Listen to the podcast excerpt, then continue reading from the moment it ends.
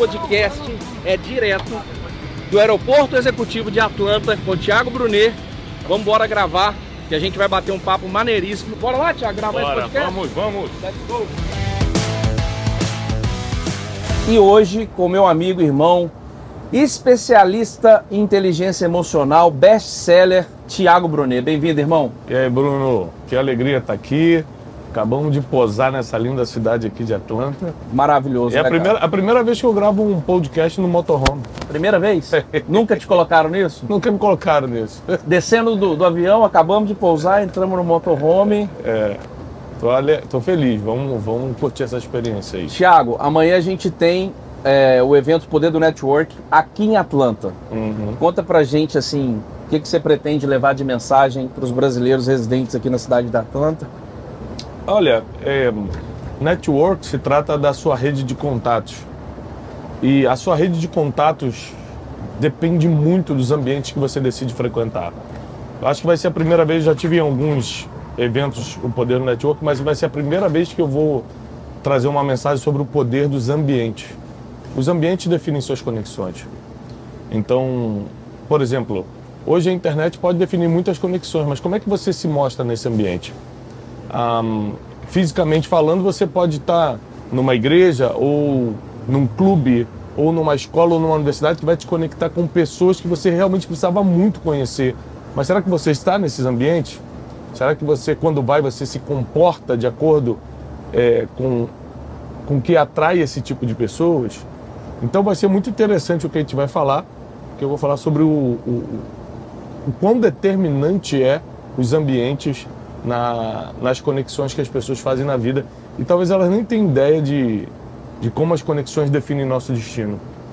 Tiago, é, é possível é, ter prosperidade, sucesso, independente do que é sucesso para cada um, né? Cada um tem um significado de sucesso para si mesmo. É possível conquistar isso sem relacionamento, sem conectar com pessoas, sozinho. Ah, Tem muita gente que acha que ah, eu não preciso de ninguém, eu não preciso me conectar, eu não preciso me relacionar. Esse negócio de network, conversa. O que, que você me diz sobre isso? A- Eu acho que a pergunta não é nem o que, se é possível, é o que seria mais fácil. Porque tem coisa que se trata de possibilidades e impossibilidades e tem coisa que se trata só de facilidade. Eu sempre procuro, dentro dos meus objetivos, procurar o, o caminho que eu vá gastar menos energia, que eu vá atingir o objetivo mais rápido, que vá fazer mais gastando menos. Isso, sem dúvida, vem através de relacionamentos. E por que eu digo, é, eu não vou bater na palavra possível ou impossível? Eu já entrevistei é, os maiores bilionários do Brasil e teve uns dois que me falaram: não, o network não, é- não foi importante para mim. É lógico eu tenho certeza que ele não parou para pensar no que estava falando, porque é, ele vendeu para quem então no início? Ele, ele foi ajudado por quem no início? Mas na cabeça desses, ele não precisou. Então, para não bater de frente com opiniões de gente que, que é relevante, eu prefiro sair da palavra possível e ir para a palavra fácil. O que é mais fácil? Você tentar fazer sozinho ou você se conectar com as pessoas certas? Sem dúvida, é mais fácil e é lógico você vai chegar muito mais inteiro no seu objetivo, porque tem gente até chega, mas toda arrebentada. Eu não quero isso na Verdade, minha vida. verdade. Eu quero chegar com a minha família inteira, com a minha vida emocional boa. Eu quero chegar sem marcas, sem traumas. Para isso eu preciso de pessoas. Cara, sensacional. É, a gente se conheceu em 2019 e você foi um cara que me ensinou muita coisa. Isso que você acabou de falar, que, se, que é melhor você conectar com pessoas que te ajudam a conquistar os seus objetivos e tal, para chegar inteiro. Cara, é, eu fui um cara que eu sofri muito por falta de conhecimento, sabedoria e pessoas que facilitassem o meu caminho. E quando eu descobri, cara, o quanto é bom, o quanto é mais fácil e mais leve, que pessoas de fato te conectam com pessoas que abrem portas para o futuro, que elas de fato facilitam a sua vida. Então, é sobre isso que a gente vai falar. No episódio 2 do Poder do Network Cast, vamos falar sobre a importância, então, com o Thiago Brunet, do ambiente que você frequenta, das suas conexões e o que elas podem te proporcionar. Bora pra mesa lá atrás, Thiago. Galera do Poder do Network tá toda aí. Kaká Diniz queria vir pilotando avião. É. Rapaz, Você vê como é que tá uma loucura essa viagem. tá uma loucura. Ele falou que de, No- de- de Nova York ele vai trazer o avião pra Orlando. O Kaká tirou carteira de motorista agora do Detran de dirigir carro e tá achando que podia dirigir, o- pilotar o avião. É loucura. É, Malaquias veio de comissário de bordo. Pedro Mota veio na executiva lá no fundão. Alex, cara, tava com a Guiari conversando com a. Rapaz, loucura, assim. Não tá fácil essa viagem. Bora pra mesa lá atrás misturar com o pessoal lá. lá pra gente continuar esse poder do Network Cast. Então a gente falou sobre ambiente. Já estamos aqui na mesa do poder do Network Cast, mais uma vez com você, senhora e senhor Tiago Brunet, na mesa. E Tiago fala sobre ambiente, da importância do ambiente para você avançar na vida. Conta pra gente, Tiago, essa importância do ambiente que te ajuda a conectar com pessoas que te leva para o próximo nível. Eu vou começar com um, uma história bíblica. É, como a minha base é teologia, né? É, eu vou começar com uma história bíblica que me ajudou muito a entender sobre o poder do ambiente. Tinha um homem em Jerusalém que há 36 anos era paralítico. E ele ficava num ambiente de doentes.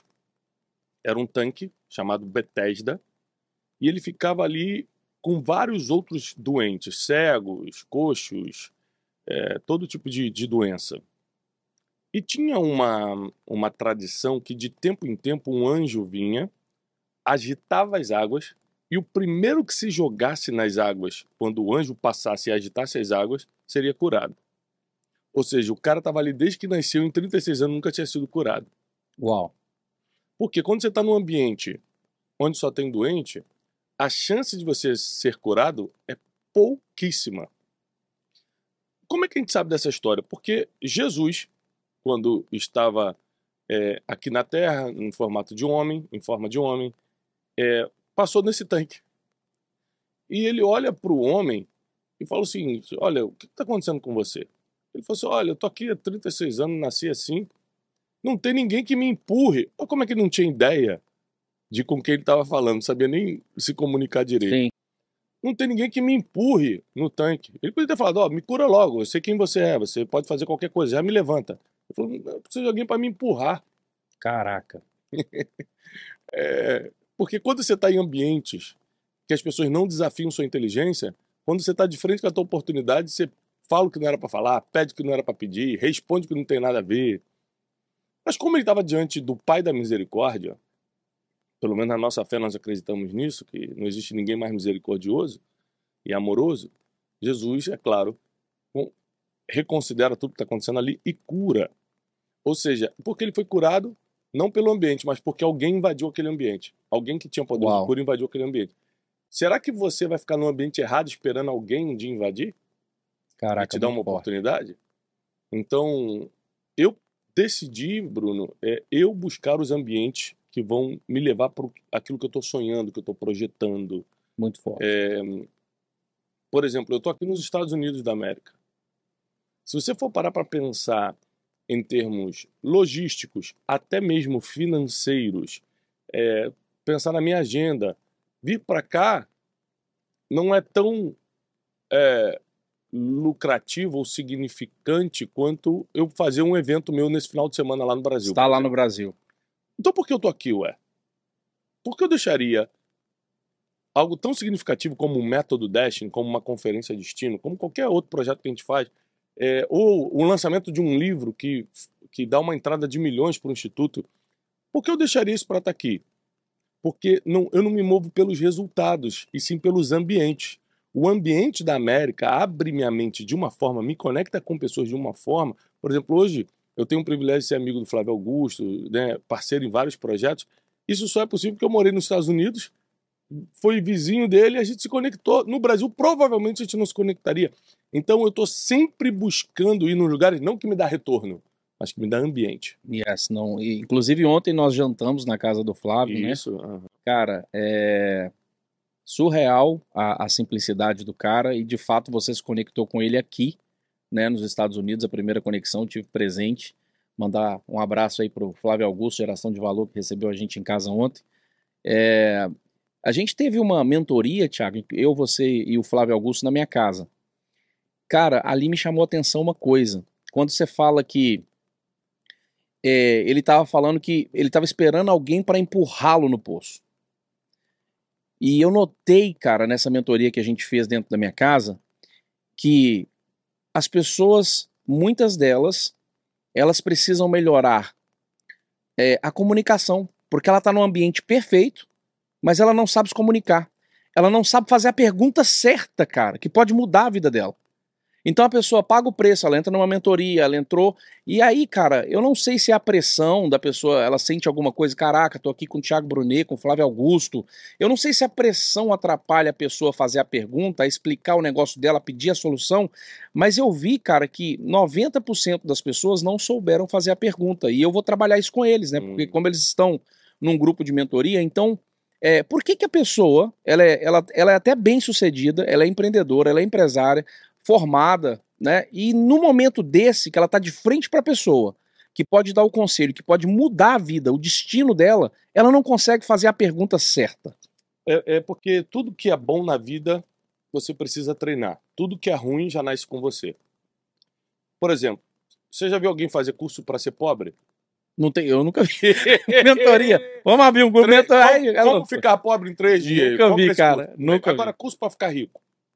Tem. É. Curso para engordar tem? Não. E para emagrecer? Um monte. Um monte. Tudo que é bom, você vai ter que treinar, você vai ter que estudar. Tudo que é ruim já vem contigo. Uau. E qual é o problema dessas pessoas?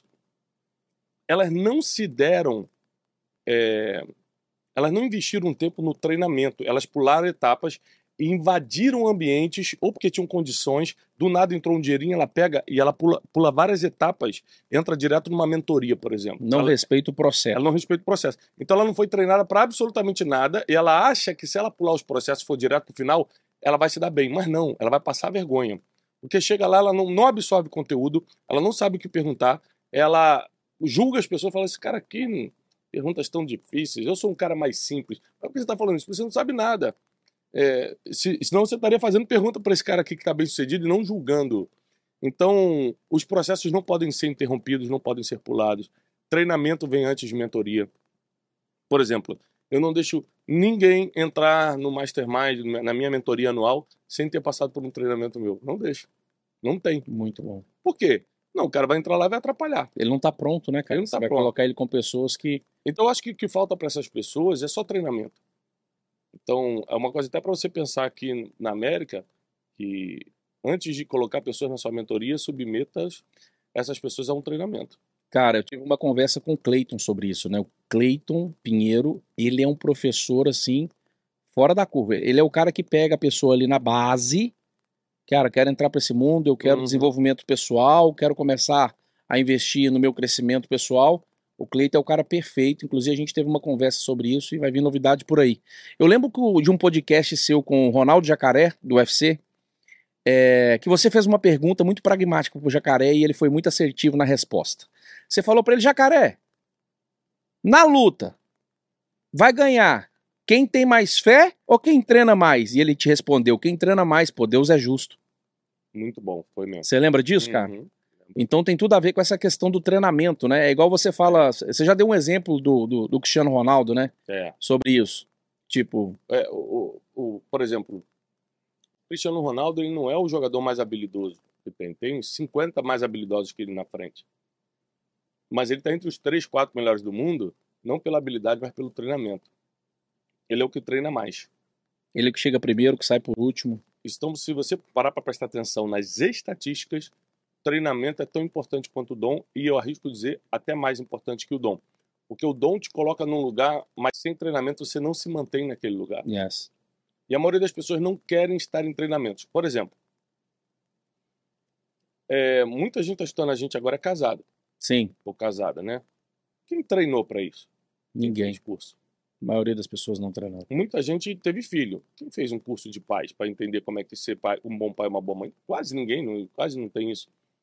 Ou seja, a gente entra em várias aventuras na vida sem estar preparado e quer que dê certo. Isso que é o louco. Para passar na faculdade, a gente teve que se preparar, a gente teve que estudar pra caramba, passar noites de sono gravando as questões. Aí passa, deu certo. Claro, pô, você se preparou. Sim. acha que o casamento vai dar certo porque, ah, porque tem muito amor. Tem muita gente que tem muito amor pela faculdade e não passa, ué. É. Não é o amor que garante o sucesso de um relacionamento, é o treinamento para levar aquilo. Cara, Por acaso a gente está gravando é, esse podcast aqui em, em Atlanta, na Georgia, hoje. Atlanta, na Georgia. Amanhã tem o poder do network em Atlanta. E, Quase sold out. e hoje, exatamente hoje, 15 de julho, dia que a gente está gravando esse podcast, é meu aniversário de casamento. Parabéns. Palmas É. pro Thiago. Produção, palmas pro Thiago. Aliás, era para eu estar com a minha esposa e eu tô aqui. Cara, Eu espero que a recompensa uvinha. só isso de lanche. um moranguinho pra você. É, não. Você é 17 um, um hamburguinho, pelo menos, porque era meu aniversário de casamento. A Janine veio fazer surpresa, Janine. chegou de surpresa, me ligou. Brasil. Bruno, eu tô indo pra Orlando, não conta pro Thiago, vou fazer uma surpresa pra ele. Cara, preparamos Chegou de tudo, surpresa, chegou foi de surpresa. Foi emocionante, cara. Emocionante. Trouxe as crianças, todos são quatro. Quatro né? filhos. Que doideira. Muito bom, cara, muito bom. Então, assim, as coisas só deram certo. Inclusive, ela, eu, eu queria contar, mas será que ela tá vindo pra cá de surpresa, pra Atlanta? Aí, aí não. Aí, doideira, deixa eu trabalhar um pouco. Vamos trabalhar então. Essa madrugada eu quase não dormi, porque a Jasmine chorou de noite, ela só vez. Falei, lá. Vai lá. É. Ô, Thiago, você falou uma coisa também que me marcou muito, cara. E eu falo, eu, eu passo isso pra frente. Quando você escreveu o livro Especialista em Pessoas, Uhum. você disse o seguinte: é, cara, você compra um eletrônico, você lê o manual para ver como ele funciona. Você compra um motorhome desse, você faz treinamento para aprender a manusear o motorhome. Você compra um carro, o cara lá da loja para lá, 40 Explica minutos, tudo. explica tudo, todos os benefícios que o carro tem. Agora, a coisa que você mais lidar na vida, que é pessoas, Ninguém. Ninguém lê manual, ninguém faz um treinamento. Conta um pouquinho pra gente desse livro Especialista em Pessoas, que foi um livro que você escreveu, é, que você mudou de ambiente, e eu tô colocando essa pergunta por isso. Por que que quando você foi escrever o Especialista em Pessoas, você se mudou pra Orlando? Porque você escreveu ele em Orlando, Uhum. nos Estados Unidos. Eu percebi que eu já tinha escrito seis livros antes, do especialista em pessoas, que foram um sucesso, mas eu queria ter um grande sucesso. Eu queria ter um, um best-seller, né? Ou seja, um livro que vendesse um milhão de cópias, um milhão de livros. O que, eu percebi? Que apesar de eu ser um bom escritor e conseguir passar minhas ideias, é, muitas delas, 80% das coisas que eu escrevo são originais, ou seja, é, 20% eu tiro de algum lugar, faço adaptação e tal, mas 80% são histórias minhas, são conceitos meus, é bem é, autoral. E eu percebi que o, o que fazia as pessoas não se conectarem tanto quanto poderiam é que eu não tinha paciência para contar a história toda. Primeiro, por exemplo, eu é, morando em São Paulo, era uma correria que só, chegava à noite, já estava estourado, eu tinha uma hora para escrever um pouquinho, para entregar para a editora na data prometida. Então eu encurtava a história. Mas o que faz as pessoas se conectarem contigo é justamente a história.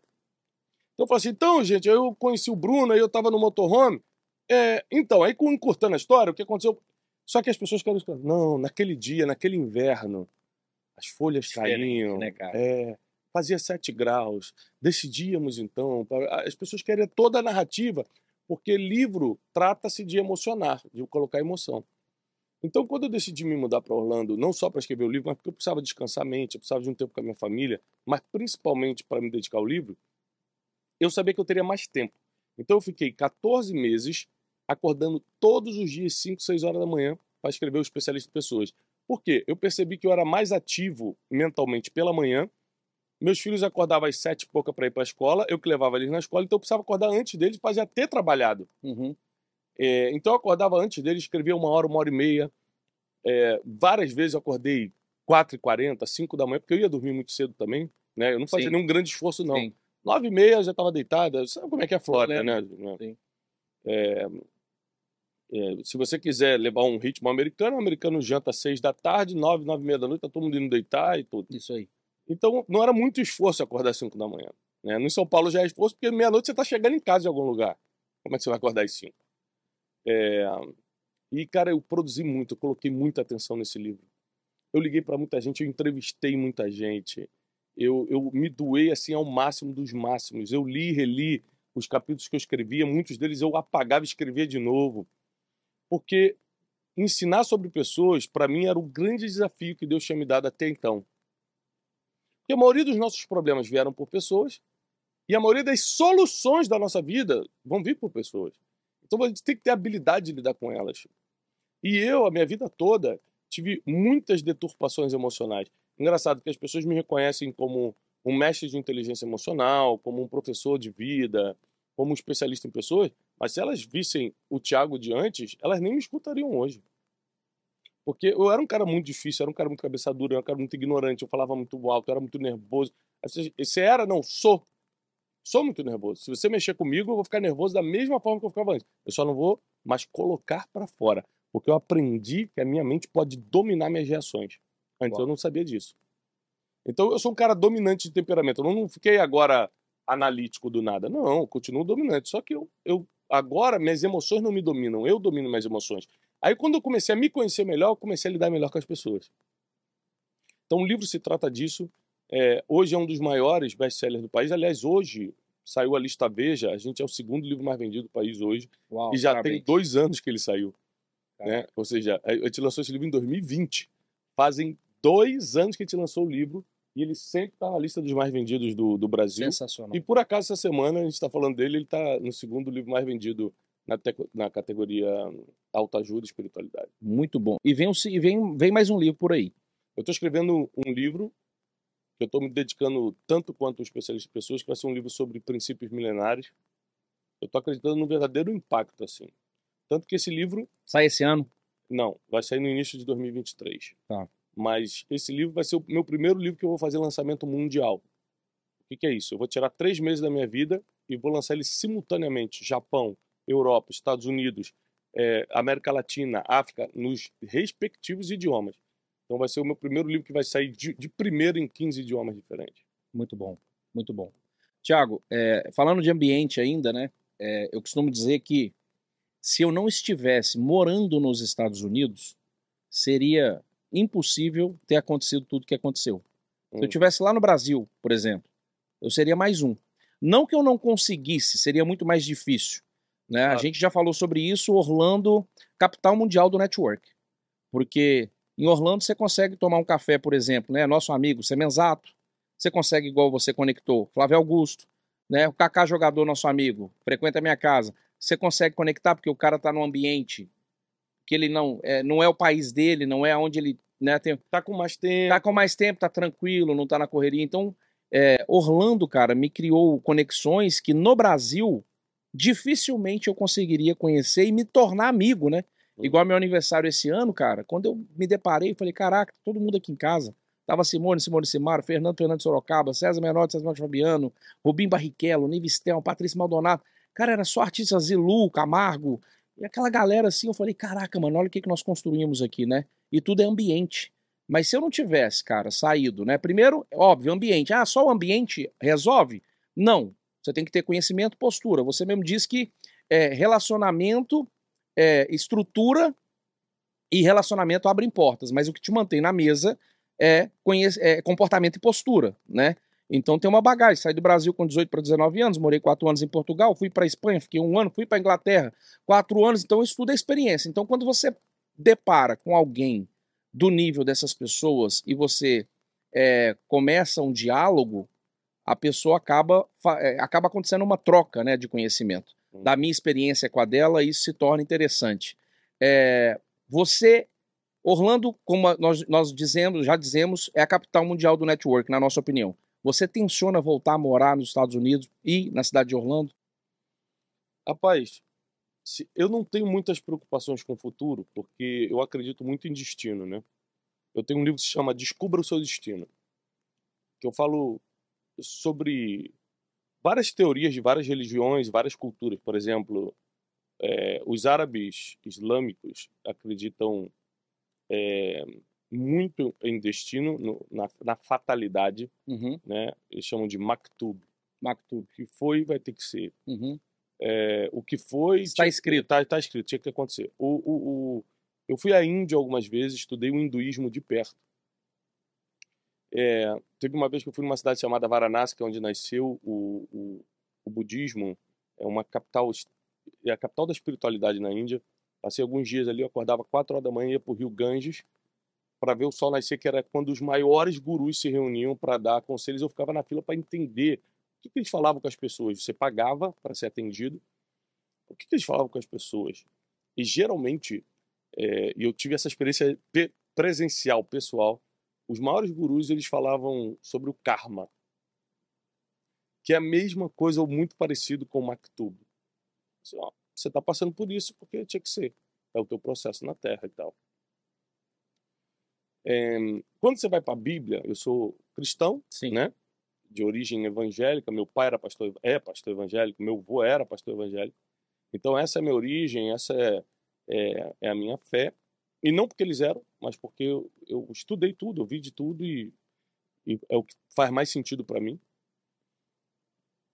Mas eu não consegui encontrar dentro da, da minha religião, dentro da minha linha de fé, uma base para tudo isso. Que validasse. É que as outras religiões acreditavam. E eu, como eu sou um cara um pouco inteligente, da, um dos princípios da inteligência é o questionamento. Eu não posso acreditar em tudo sem questionar. Outra base da inteligência é eu entender por que você pensa assim ou não. Em vez de eu já te condenar, eu falo, não, mas por que você pensa nisso? Eu tentar entender, sabe? Então eu, eu decidi começar a me questionar, entender por que eu acredito nisso e você não, até que eu cheguei à conclusão do destino. É, dentro da, da, da, do cristianismo, tem duas linhas sobre destino muito sérias. Aliás, isso é um, é um assunto extremamente polêmico dentro do cristianismo que a gente vai puxar aqui agora, do nada. Vamos lá. Né? Que é o seguinte: é, dois grandes homens, que foram grandes teólogos no passado, séculos atrás, Calvino, na Suíça, né? E Armínio. É, um acreditava que o destino está todo escrito, ponto final, não existe nada que você possa fazer que vá mudar isso. É a vontade de Deus. Esse era Calvino. Daí vem, é, dentro da teologia, a linha dos calvinistas. Gente muito inteligente, geralmente são presbiterianos e tal, e tem vários líderes calvinistas no Brasil que são amigos meus, gente muito inteligente, muito estudiosa, eu respeito demais. E tem a linha arminiana, que vai mais para o lado de quem hoje, dentro da, da raiz evangélica, é o pentecostal, a Assembleia de Deus e tudo. Sim. Que acredita o seguinte: não, não. É, eu formo o meu destino com as minhas decisões, o livre-arbítrio, é o famoso livre-arbítrio. Tá? O que, que eu acredito, Tiago? Eu acredito em destino. O que, que é o destino? É o casamento dessas duas filosofias. Eu acredito, por, por estar na Bíblia, que Deus escreveu todos os meus dias, ou seja, sim, meu destino está escrito. Mas, depois que eu tive meus filhos, eu comecei a entender o seguinte. E você que está me escutando isso, você vai ter agora, nesse momento que você está escutando isso, você vai começar a ter uma experiência por dentro agora, interior, você começar a entender porque muita coisa aconteceu ou deixou de acontecer contigo. Eu tenho quatro filhos. Eu tenho plano para todos os quatro. Júlia tem 13 anos, eu tenho muitos planos para ela. Eu vejo a força que ela tem, o carisma que ela tem. Eu falei, essa menina aí facilmente pode assumir o instituto desta. É, José tem um coração de pastor, ele quer ajudar todo mundo, ele se sensibiliza com todas as coisas. Eu vou treinar o José para ser um grande pastor. O José vai ajudar muita gente. Eu consigo dar destino, eu consigo escrever para os meus filhos o que eu sonho, o que eu desejo para eles. Mas a, a pergunta é. E o Joaquim? Desculpa. O Joaquim, ele vai ser um grande evangelista, né? O Joaquim tem uma habilidade única de, de se comunicar, é, de se conectar com pessoas. Ele consegue tanto ser agressivo e carinhoso no mesmo dia, ou seja, ele, ele tem variações que mo mostra, fala muito sobre adap adaptabilidade. Ele é muito adaptável. Então, e ele tem um poder de comunicação que os outros não têm, apesar de falar mal. Porque como ele morou nos Estados Unidos, aprendeu inglês, depois sim, foi para o Brasil, ele ficou um sim. ano sem falar, sem entender o que estava acontecendo. Então ele fala, a dicção dele é ruim, ele tem quatro aninhos só, tá indo pro, vai fazer cinco anos esse ano, mas dá para ver que ele foi chamado para algo assim muito grande, de falar com muita gente. Por exemplo, dos meus quatro filhos, o único que não tem vergonha de subir, se eu estou falando para uma multidão, como a semana passada eu estava falando para 5 mil pessoas numa palestra no Rio de Janeiro, chamei ele, foi o único que subiu. Todos os outros ficam com vergonha, ele sobe. Pega o microfone e falei, fala tal coisa, Joaquim, ele pega e fala. E ele é muito autêntico, né? Cara? Muito. Se ele gosta, ele gosta, se ele não gosta, ele não É gosta. isso aí. Faz para agradar. Muito. E Jasmine também já é líder, com dois aninhos, agora fez três. Ela bota. Todos os irmãos obedecem ela. Ela chega na escolinha da igreja, ela dá ordem. Quando chega as crianças estão tudo obedecendo ela. Ela tem um espírito de liderança muito grande. Então eu consigo ver o futuro dos meus filhos, eu consigo imaginar o, o futuro deles, eu escrevo o dia deles. A pergunta é, Bruno, quando chegar na adolescência, na juventude, eles começarem a pensar por si só, tudo que eu sonhei para eles vai, vai acontecer? Só pelo fato de você ter sonhado, não. E se eu botar num testamento e falar, é isso que eu quero que vocês façam, quer dizer que eles vão fazer? Não. Não. Por quê?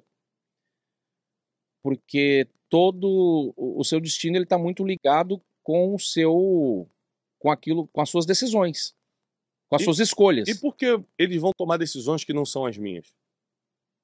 Cara, eu costumo dizer que conhecimento e sabedoria não caminham juntos. Você só encontra a sabedoria lá na frente. peraí. Então, Se eu sou o pai deles, eu sei mais do que eles, eu vivi mais do que eles, eu sei o que, que é bom. Eu já provei tudo que é nessa vida, eu sei o que, é bom, eu sei qual é o melhor caminho. Eu escrevi, faz isso que vai dar certo. Por que eles não fariam isso? porque cada um tem o seu destino, o seu propósito. Porque chega uma hora que você começa a achar que você é, é a independência. É o sentimento de independência. Eu posso fazer sozinho. Eu não preciso do meu pai para isso. Eu vou, eu vou escolher, eu vou decidir.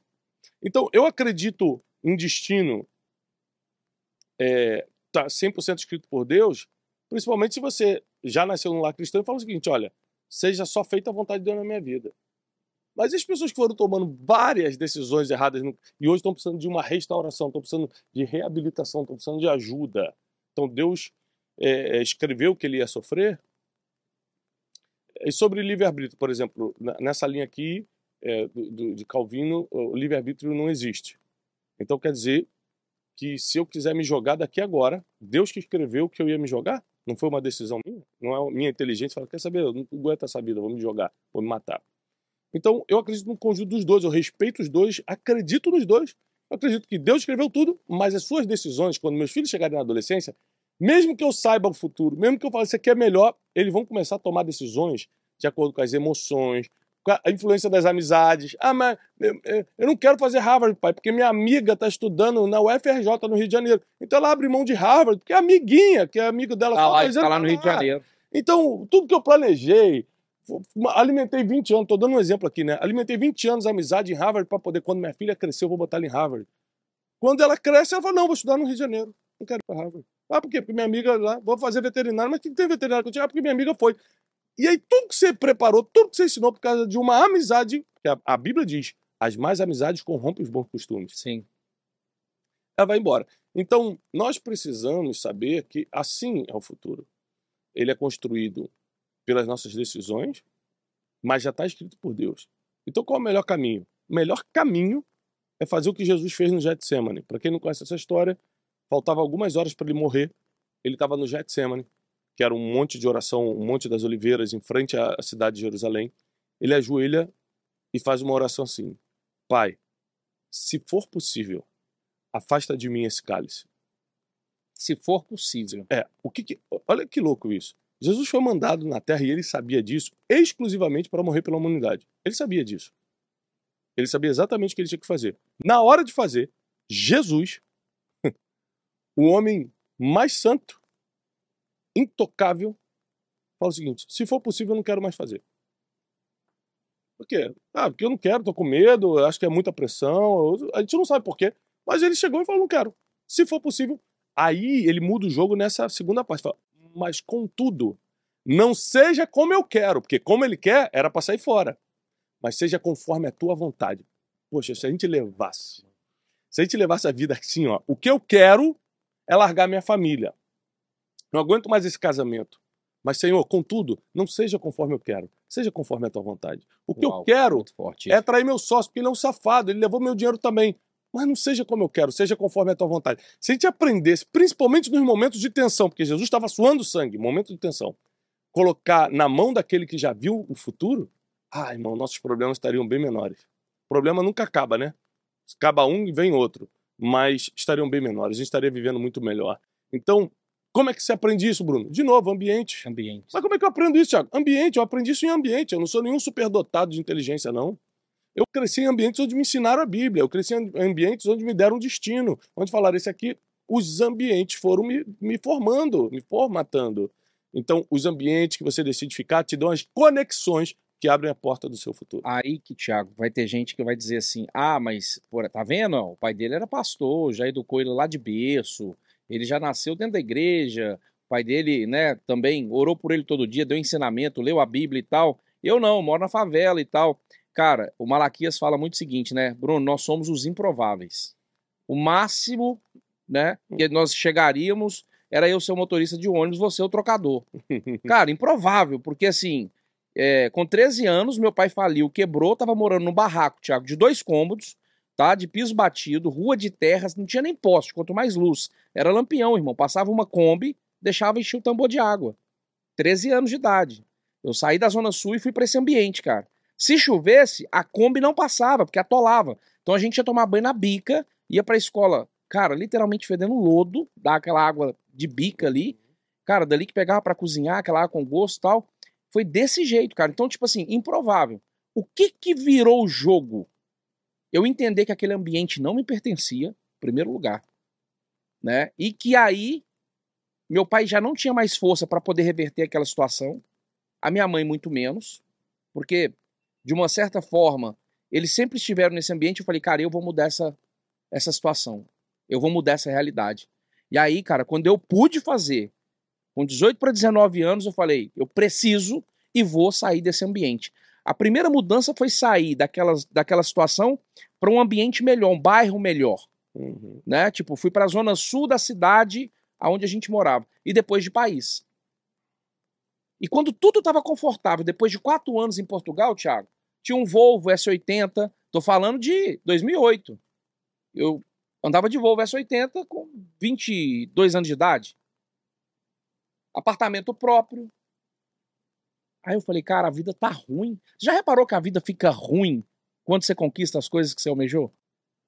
Tipo assim, fica, dá uma tristeza, dá uma solidão. Cara, é a, é a famosa zona de conforto, na minha opinião. E aí, quando eu já não tinha mais prazer no carro que eu tinha, no trabalho que eu tinha, na casa que eu tinha, cara, eu arrumei um problema. Eu falei, cara, eu preciso aprender inglês agora. Vou pra Inglaterra.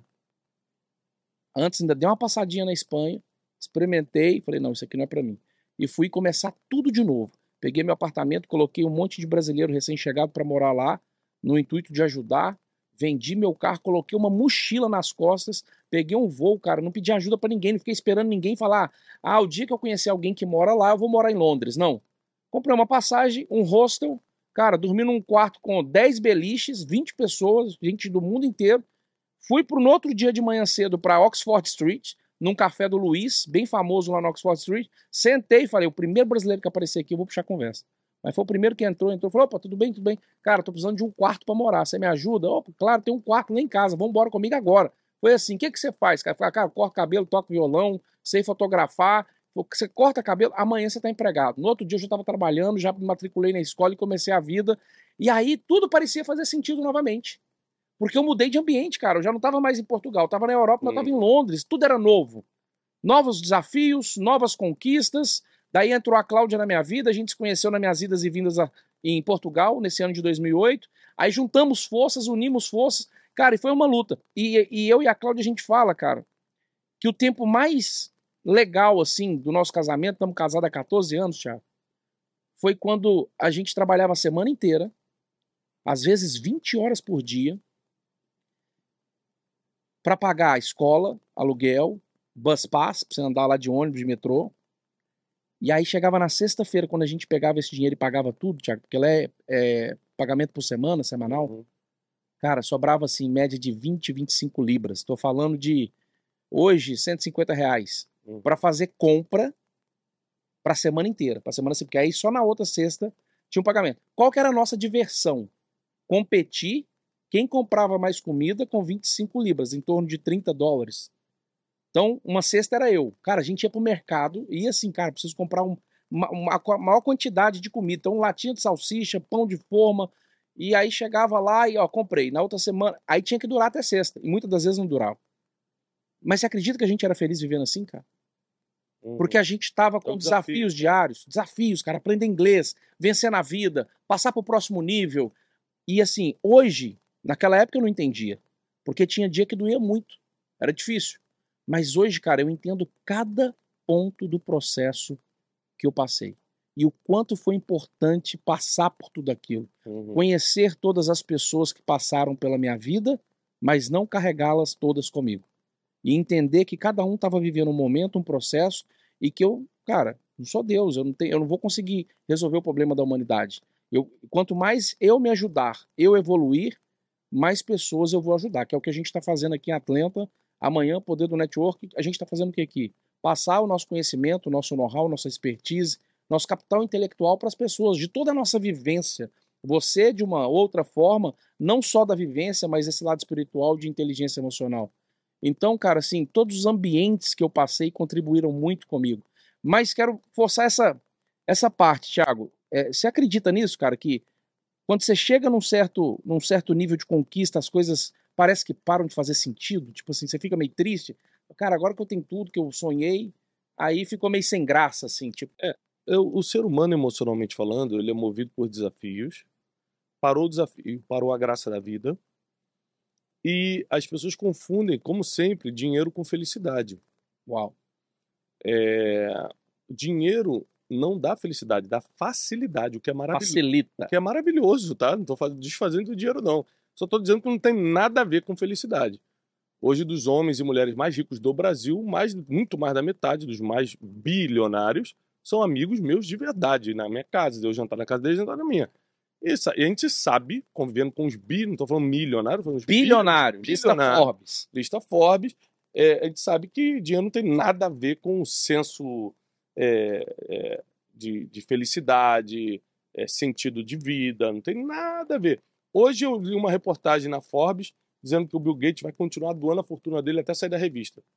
Por quê? Porque o desafio dele agora é despachar o dinheiro, não é mais ganhar. Ganhar não é mais desafio em nada para ele.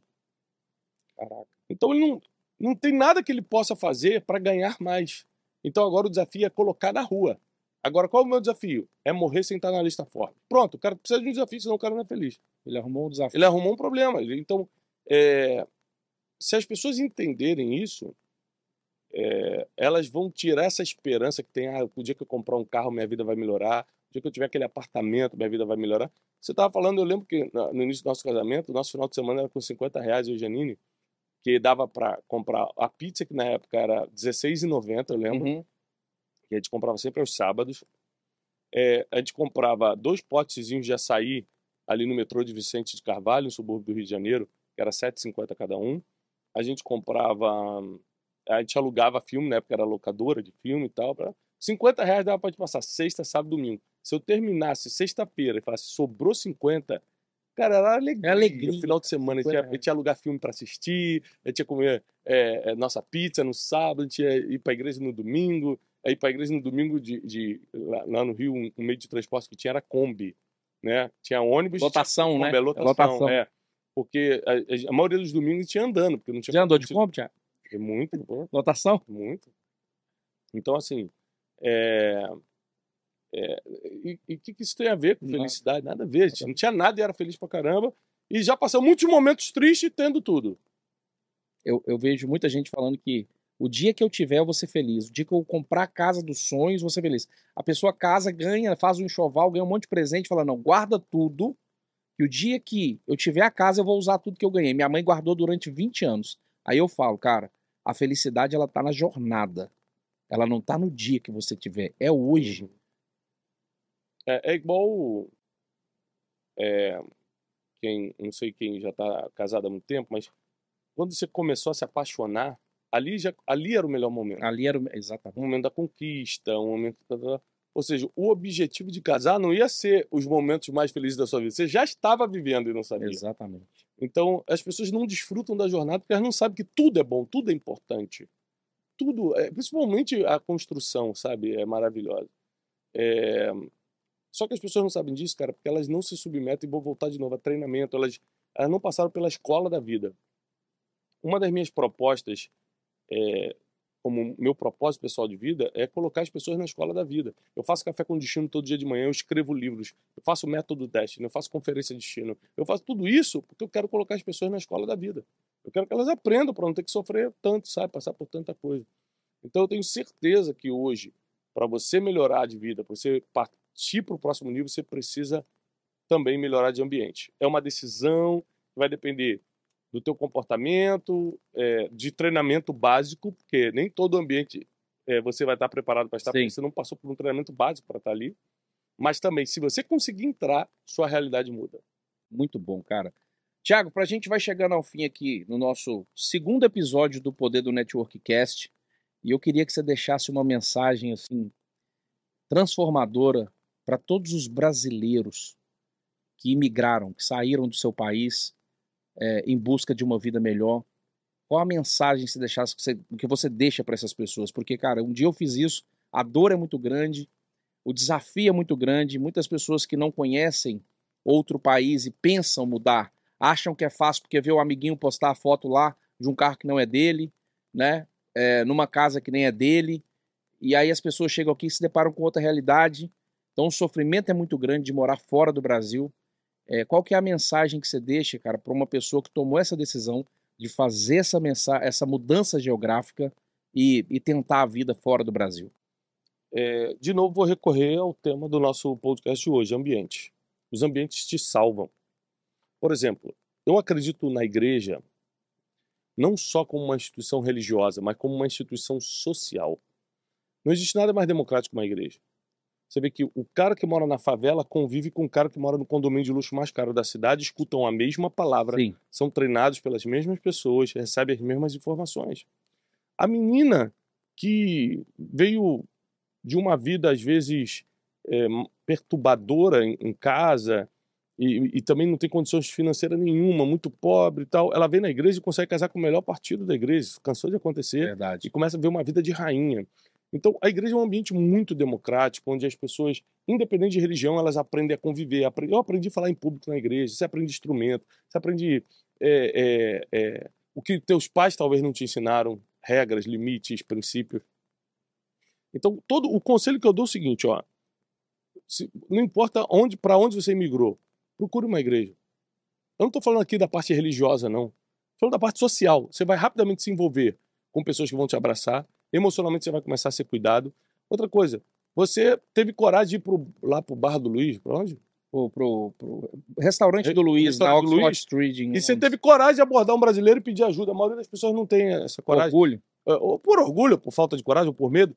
Mas na igreja você conhece um cara que tem uma mecânica e você é mecânico. Ele pode Verdade. te dar oportunidade ali e tal. Ou seja, é, ao imigrar, e eu já fui imigrante, né? Então eu sei como é. O tempo que eu morei na América, eu percebi o seguinte: você pode tirar green card, pode ter passaporte americano, você continua com a mesma cara. A sua cara não muda com o passaporte. Você continua com essa cara de, de imigrante, você continua falando mais ou menos. Então, teve uma hora que eu percebi, cara, é uma busca desenfreada pelo documento, uma busca por não sei o que. No final, eu só vou continuar sendo Thiago com essa cara aqui. Todo mundo sabe que eu sou imigrante e, e acabou. Eu tenho que me amar, eu tenho que me respeitar. Eu preciso crescer por dentro, porque por fora talvez não me respeitem né, vivendo como imigrante. E eu vou estar só nos ambientes certos. Para quê? Para não desfalecer emocionalmente, para ajudar e ser ajudado. Porque se você vier só com o pensamento de tomar, você sempre se dá mal na vida. Você tem que vir com, com, com o pensamento de eu vou dar para receber.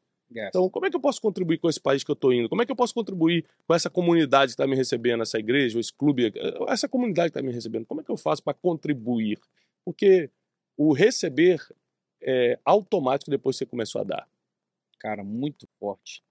Cara, sensacional. Obrigado. obrigado. Amanhã a gente tem um evento aqui. Obrigado pelo teu tempo, obrigado pela sua amizade, pela irmandade. Prazer. E eu quero deixar em público, eu sempre falo nas mentorias, é, eu escrevi um livro, né? É, a verdade que ninguém te contou sobre seu imigrante, porque você me motivou a escrever esse livro, prefaciou esse livro. Se hoje eu tenho mais quase, sei lá, 150 mentorandos, foi você que um dia disse para mim, cara, você tem condições de dar mentoria, dê mentoria. É, se hoje existe o poder do network, foi você que disse para mim um dia, irmão, crie seu próprio evento. E além de me dar todas essas direções e instruções, você ainda participa, me apoia, você nunca me disse um não, e eu sou muito grato pela tua vida de verdade, irmão. Eu quero que você saiba que qualquer coisa que você precisar da minha pessoa, em qualquer lugar, em qualquer horário, não tem dia, não tem mês, não tem ano, eu vou estar sempre lá para te ajudar, para te apoiar e nunca, jamais trairei a sua confiança. Obrigado por tudo. Valeu, meu irmão. Obrigado. Amo você também. Tamo junto. Deus abençoe todo mundo que nos escutou aí. Até o próximo podcast. Até o próximo podcast. Obrigado, gente. Abraço.